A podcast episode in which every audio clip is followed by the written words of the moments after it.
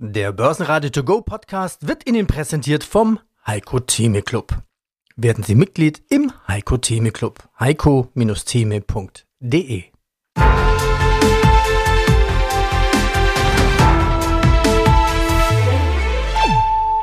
Börsenradio Network AG Marktbericht Die US-Inflationsrate sinkt auf 3,1 Prozent. Klingt gut, ist aber nicht gut genug. Der Preisauftrieb in den USA hat sich zu Beginn des neuen Jahres weiter abgeschwächt. Jedoch nicht so deutlich wie erhofft. Der DAX rutscht unter die 16.900 Punkte. Die Schlusskurse.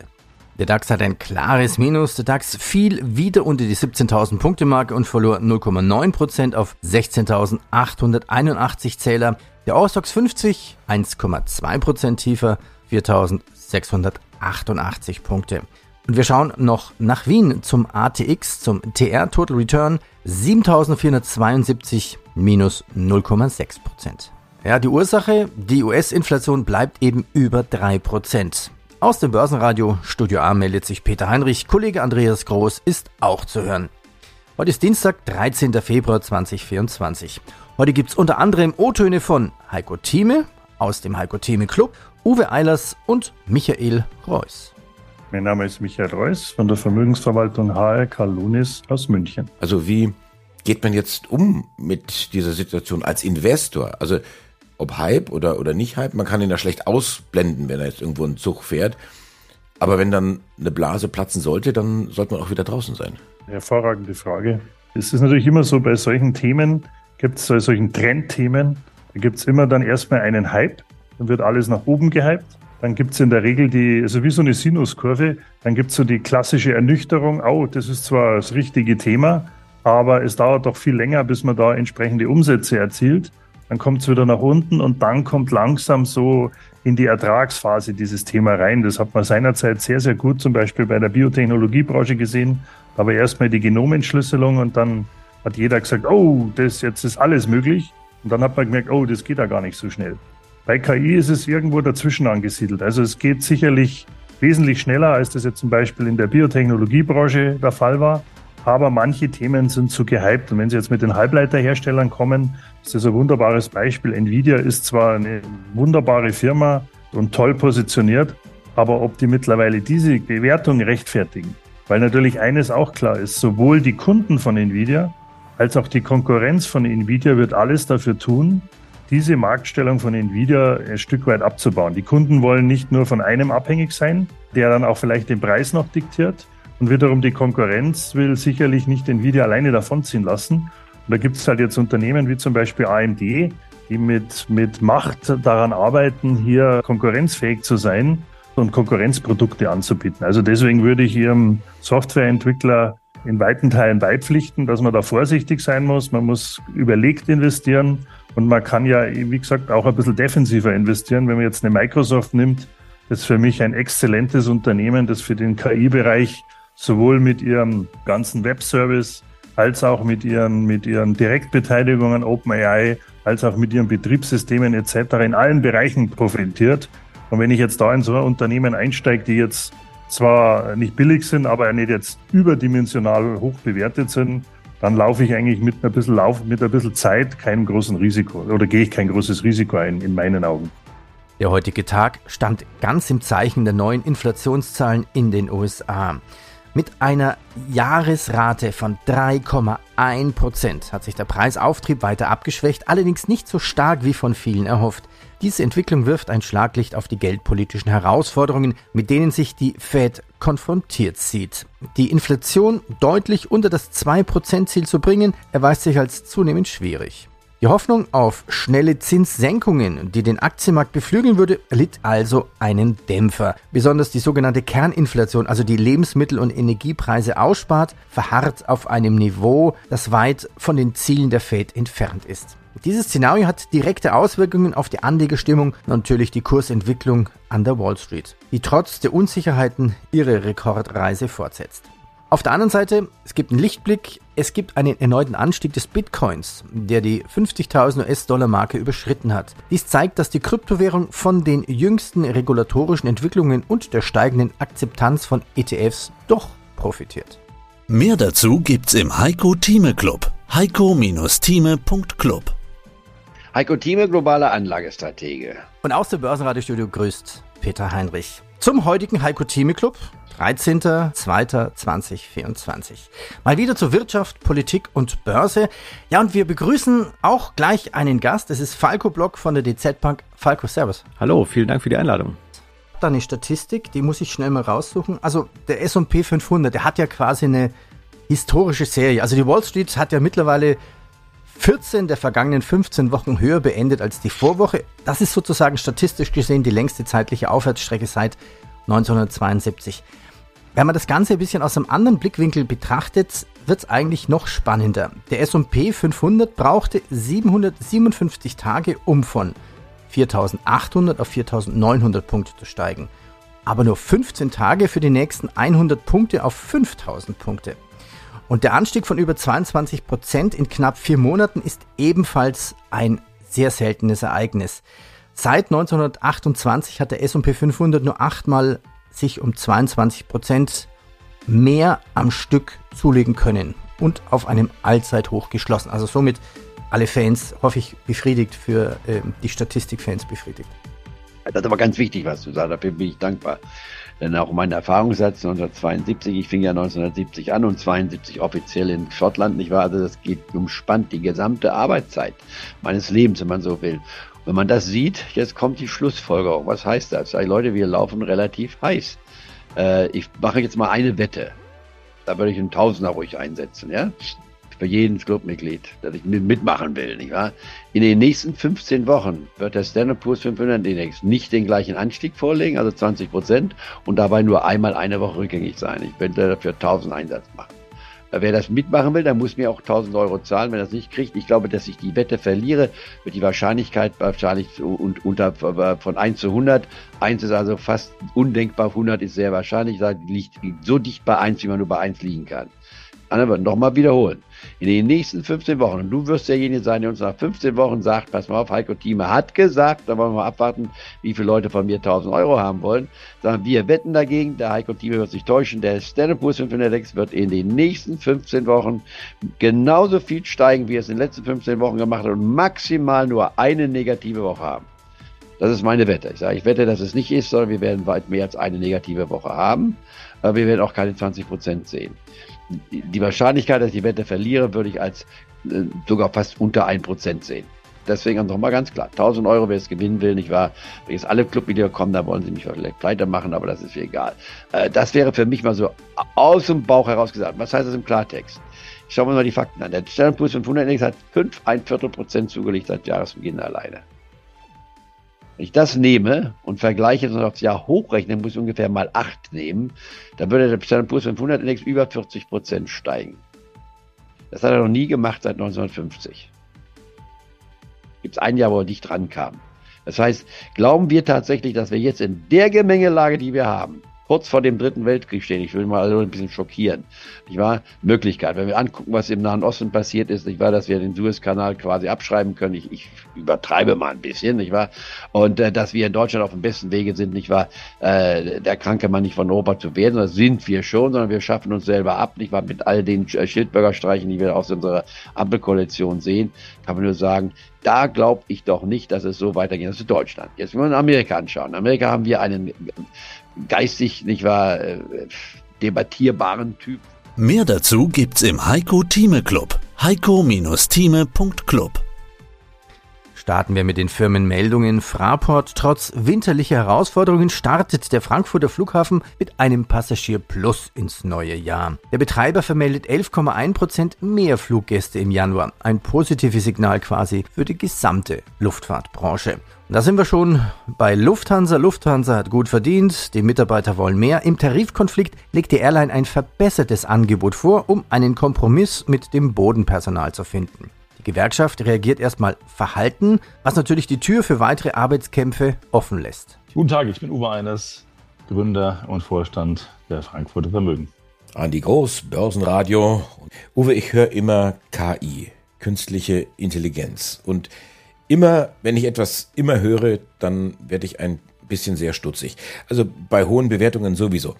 Wie ist denn deine Einschätzung. Ist KI der neue Obacht, Wortspiel, Wasserstoff 3D-Druck, Blasenhype?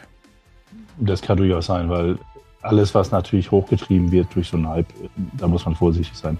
Weil KI, ja, es wird in Zukunft sicherlich ein großes, großes Thema sein, weiterhin in allen möglichen Unternehmen auch Einfluss haben, aber mit Sicherheit auch wie bei Wasserstoff oder bei anderen Themen nicht ganz so schnell gehen, wie viele das erhoffen. Und deswegen kann es natürlich auch da durchaus zur Enttäuschung wiederkommen, wenn dieser Hype mal ein bisschen kühlt und dann kann sich diese Branche auch im Kurs wieder halbieren. Also der Hype ist schon sehr, sehr groß und es wird nicht alles so schnell gehen, wie viele denken. Ich meine, wenn wir gerade auch in der Hinsicht daran denken, dass wir auch erhöhte Rechnerleistungen brauchen, und zwar in einem sehr großen Maße, weil die ganze Thematik KI frisst natürlich unglaublich Rechenkapazitäten. Das haben wir noch nicht. So, das ist ein Thema. Und zum anderen haben wir natürlich auch ein regulatorisches Thema. Ich meine, ähm, einige haben es schon gehört. Ich meine, letztendlich geht es natürlich auch um viele Themen Urheberschutz, Urheberrechte oder ähnliches, die überhaupt noch nicht so richtig geklärt sind. Also wenn da KI auf äh, irgendwelche Texte von Autoren zugreifen, die Urheberrechte verletzen, dann ist das problematisch möglicherweise. Also es gibt noch viele Themen, die da erst zu lösen sind. Und wie ich schon sagte, KI braucht unglaublich Rechenkapazitäten und dann bräuchten wir eigentlich von der technischen Seite auch das Thema Quantencomputing noch mal ein bisschen weiter. Also auch das ist im Werden, aber auch das dauert natürlich. Wie geht ihr in eurem Hause mit dem Thema KI um? Wie guckt ihr euch die entsprechenden Unternehmen an? Macht ihr diese Reise mit? Wir machen sie mit, ja, aber wir gucken nicht unbedingt auf die Unternehmen, die jetzt da hochgehypt werden sollen, die, wo wir dann eher die als wesentliche Nachzügler sehen. Ich meine, wie ich schon sagte, ich meine, Quantencomputing ist ein Thema, was dann dafür eigentlich benötigt wird. Das heißt, da sind wir beispielsweise auch drin. Das ist noch nicht so hochgehypt worden in irgendeiner Form. Da gibt es auch Unternehmen, die da sehr spannend sind, beispielsweise äh, INQ. Aber auch andere Themen, wie auch jetzt wenig genannt werden. Unity Software ist ein wunderbares Beispiel dafür, die noch gar nicht dafür entdeckt wurden. Aber auch die sind sehr, sehr spannend in dem Thema. Also es gibt viele Unternehmen, die da überhaupt noch nicht mit KI in Verbindung gebracht wurden, die aber da spannend sind. Das heißt, möglicherweise könnten die 493 Zwerge, die jetzt noch im Schatten der sieben Glorreichen sind, die mhm. könnten sich dann irgendwo lösen und das ganze Thema könnte sich dann auf die zweite Reihe ausweiten? Das ist richtig. Das haben wir jetzt sehr aktuell jetzt sogar gesehen bei einer anderen Branche nämlich auch wo die Big Seven oder sagen wir mal Microsoft, Amazon und Google sehr stark sind, Cloud, Cloud Business. Da haben wir jetzt die Zahlen von Cloudflare am Freitag gesehen, die hervorragend waren. Das ist so ein Beispiel aus der zweiten Reihe, die einfach bisher unentdeckt waren oder und sind, wo wir sehr stark auch investiert waren, weil wir gesagt haben, das sind Unternehmen, die eigentlich wesentlich stärker wachsen und auch bessere Technologien haben. Und dasselbe wird es geben im Bereich KI. Dass sich da jetzt alle auf Nvidia stürzen, das ist schon ein bisschen seltsam als Beispiel. Also da gibt es genügend andere in der zweiten, dritten Reihe oder vielleicht vierte Reihe, die viel spannender sind auf Dauer, die dann eben auch entsprechende Umsatzsteigerungen haben werden. Na, schon die Steuererklärung gemacht? Wir vom Handelsblatt haben in einem Steuerspezial analysiert, worauf das Finanzamt bei der Steuer 2023 genauer guckt. In unserem PDF-Ratgeber finden Sie die wichtigsten 16 Neuerungen, Einstiegstipps für Elster und vier Wege, wie Sie das Maximum herausholen. Sichern Sie sich also jetzt das digitale Handelsblatt vier Wochen für nur ein Euro unter handelsblatt.com slash mehrwissen. Siltronic. Nach einem enttäuschenden Ausblick rutschen die Aktien um mehr als 10% ab, obwohl sich das Minus im Tagesverlauf etwas erholte. Der Chip-Zulieferer warnt vor einem Gewinneinbruch und reduziert die Dividende drastisch. Cancom erreicht das Umsatzziel nur knapp und verfehlt die operative Erwartung was den Aktienkurs natürlich belastet. Trotz der Herausforderungen sieht der CEO das Ziel als erreicht an. Herzlich willkommen, mein Name ist Thomas Rappold, ich bin Investment Advisor für Technologieindizes.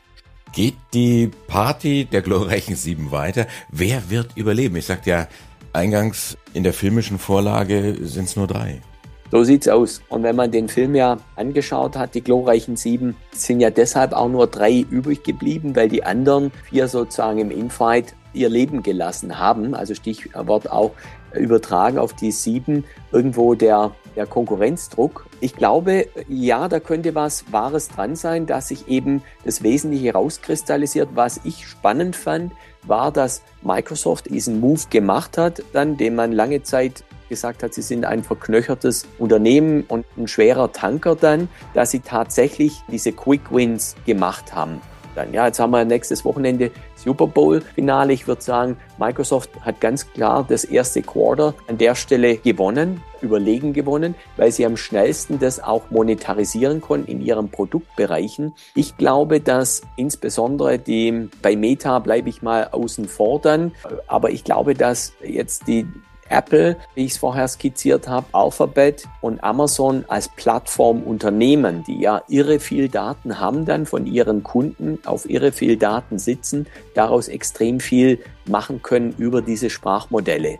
Und da glaube ich, dass die drei, Facebook sehr wahrscheinlich eben auch, da muss man sehen, was da kommt, aber bei den ersten drei kann man es auch gut operationalisieren. Man darf nicht vergessen, Alphabet hat sieben Anwendungen stehen, die mehr als eine Milliarde Nutzer haben. Also da ist nicht nur die Google-Suche da, da ist YouTube da, da ist das Mail-Programm da, da sind die Google Docs da dann, da gibt's sieben Anwendungen mit mehr als einer Milliarde Nutzer. Und wenn man das jetzt richtig orchestriert, dann wird ein Schuh daraus. Ähnlich wie bei Amazon dann wird ein Schuh daraus, wenn man denkt, dass man einen echten Sprachassistenten hat, der einem dann quasi berät beim Einkauf auf der E-Commerce-Plattform, wo Amazon von jedem Kunden extrem viel Daten hat. Und Apple hatte ich ja vorher schon skizziert und ausgeführt, wie Apple dann in der Kombination mit iTunes und mit mit den Hardware-Geräten, also mit den iPhones oder iPads, noch mehr Geld machen kann. Also da glaube ich, die haben das zweite Quarter vor sich, drittes Quarter.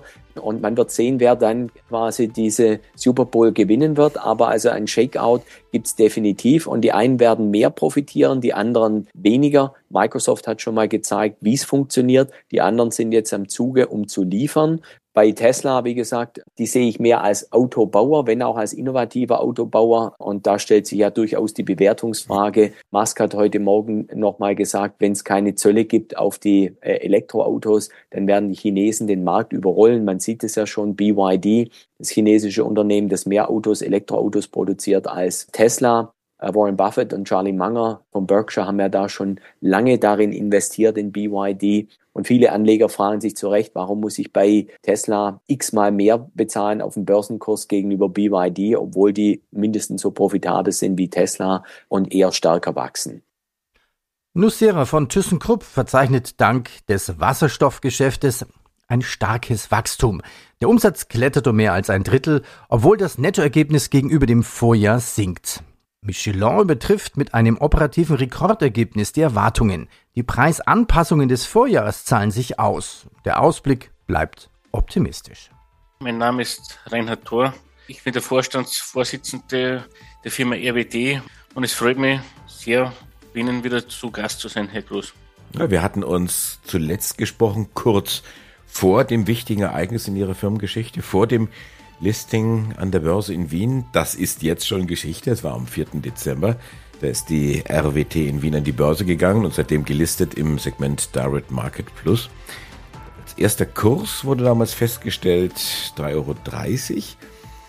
Was macht die RWT? Spezialisiert auf Präzisionsfertigung von Teilen und Werkzeugen für die Kraftfahrzeugindustrie, Rennsport und Luftfahrtindustrie. Ja, erzählen Sie doch mal, wie war das Listing und wie waren jetzt die ersten Wochen an der Börse? Ja, das äh, am 4. Dezember, das war natürlich so ein sehr ein spannender Moment und wenn das eigene Unternehren, was man selber gegründet hat, vor einem Vierteljahrhundert an der Wiener Börse jetzt seinen Platz gefunden hat und an den altehrwürdigen Räumlichkeiten und und ja, das war ein sehr bewegender Moment und war sehr spannend und auch sehr schön, ja. Wir haben eine sehr große Freude damit. Ja, durften Sie dann auch die Glocke läuten? Ja, genau, die haben wir geläutet. Ah ja, das ist ja dann äh, toll, so ein Ding in der Hand zu haben, ziemlich schwer und mächtig und dann geläutet und dann das Warten auf den, auf den ersten Kurs. Und äh, schauen Sie seitdem jeden Tag auf den Kurs? Der wird ja so am frühen Nachmittag, wird der ja dann festgestellt? Ja, schon fast täglich. Also ist das so ein Ritual dann geworden mittlerweile? Ja, schon. Das ist immer spannend. Jetzt sehen Sie momentan, ich glaube, ich habe gerade mal drauf geschaut, drei Euro und äh, was geht denn in einem vor? Oh, der Kurs sinkt oder dann die Fachleute, ja, jetzt warte doch erstmal ab. Die müssen dich ja erstmal kennenlernen, die müssen die Aktie kennenlernen. Da ist ja als Neuling noch nicht so viel ähm, Handel dann da drin und äh, ja, warte mal ab. Das wäre so die Botschaft, oder?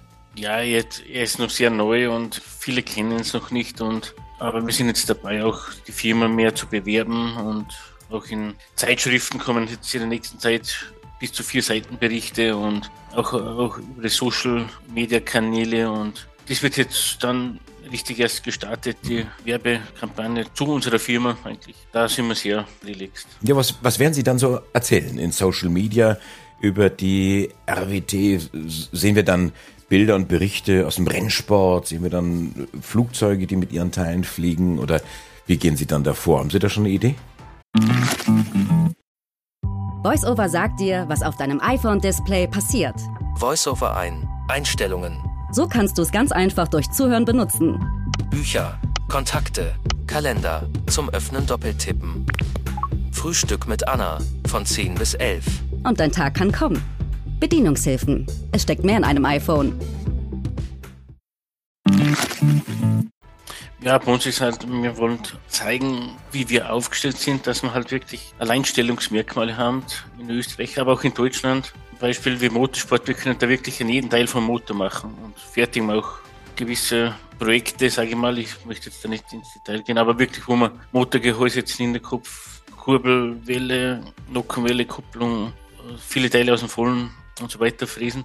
Aber ist, Motorsport ist natürlich ein Aushängeschild, aber ist auch die Basis für viele andere Bereiche, wo es nicht zu unterschätzen ist. Einfach die Hochtechnologie und, und hochpräzise Zerspannung und sehr extrem enge Toleranzen und auch die Spezialmaterialien, die auch nicht ohne sind. Es fängt schon bei der Beschaffung an, die auch im Motorsport sind äh, Luftraumfahrtmaterialien verbaut, mit da hat auch so eine Kurbelwelle, die dreimal bei der Wärmebehandlung ist und das muss man darauf hinarbeiten, dass das dann funktioniert und das Wissen ist eigentlich unsere Stärke. Und, aber wir sind auch das Ganzheitliche und wir sind immer sehr auf nachhaltig unterwegs gewesen von Anfang an. Und da haben wir jetzt auch Wasserkraftwerk den Kauf abgeschlossen, das gehört jetzt zu uns. Börsenradio Network. Mein Name ist Alois Wögerbauer und ich bin in der Geschäftsführung der, der Bank General Investment Gesellschaft in Linz. Ich hatte heute bereits ein Gespräch mit einem Technologiespezialisten. Da haben wir natürlich über die glorreichen sieben gesprochen oder wie viel das jetzt letztendlich sind. Momentan sind es ja sieben, vielleicht bleiben am Ende des Tages drei übrig, wie in der Filmvorlage gab ja vergangene Woche doch sehr viele Bilanzen, gerade hier von diesen großen amerikanischen Tech-Werten. Lässt sich das auch weiter drehen, weil irgendwann sollen ja auch mal die, die kleineren Werte, die Nebenwerte irgendwo in den Fokus rücken. Da wäre doch eigentlich 2024 ein gutes Jahr dafür. Ja, das denke ich auch. Vielleicht ist es noch etwas zu früh. Momentan stehen die großen Titel noch sehr im Vordergrund. Ich denke, es wäre dann Zeit, wieder stärker auch auf Small- und Midcaps zu schauen, wenn der Zinssenkungszyklus beginnt, weil diese Firmen äh, sind ja vom Zinsumfeld äh, oft wesentlich abhängiger als die großen US-Multis, die eigentlich im Cash schwimmen und, und daher kein Zinsthema haben. Insofern, äh, wenn wir davon ausgehen, dass der Zinssenkungszyklus im zweiten Halbjahr 2024 eintritt, dann gibt schon eine gewisse Logik, dass auch kleinere Werte dann einen gewissen Aufholeffekt sehen werden. Coca-Cola überzeugt mit einem Umsatzanstieg im vierten Quartal und erreicht das Gewinnziel.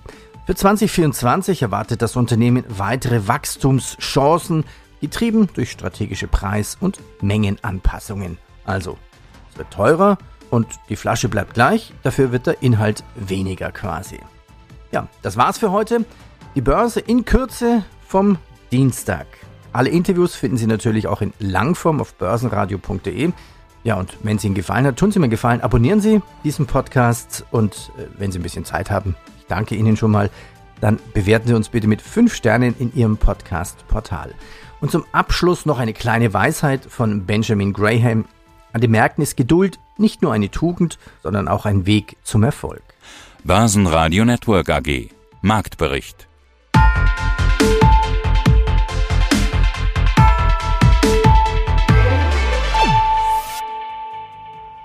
Das Börsenradio Nummer 1. Börsenradio Network AG.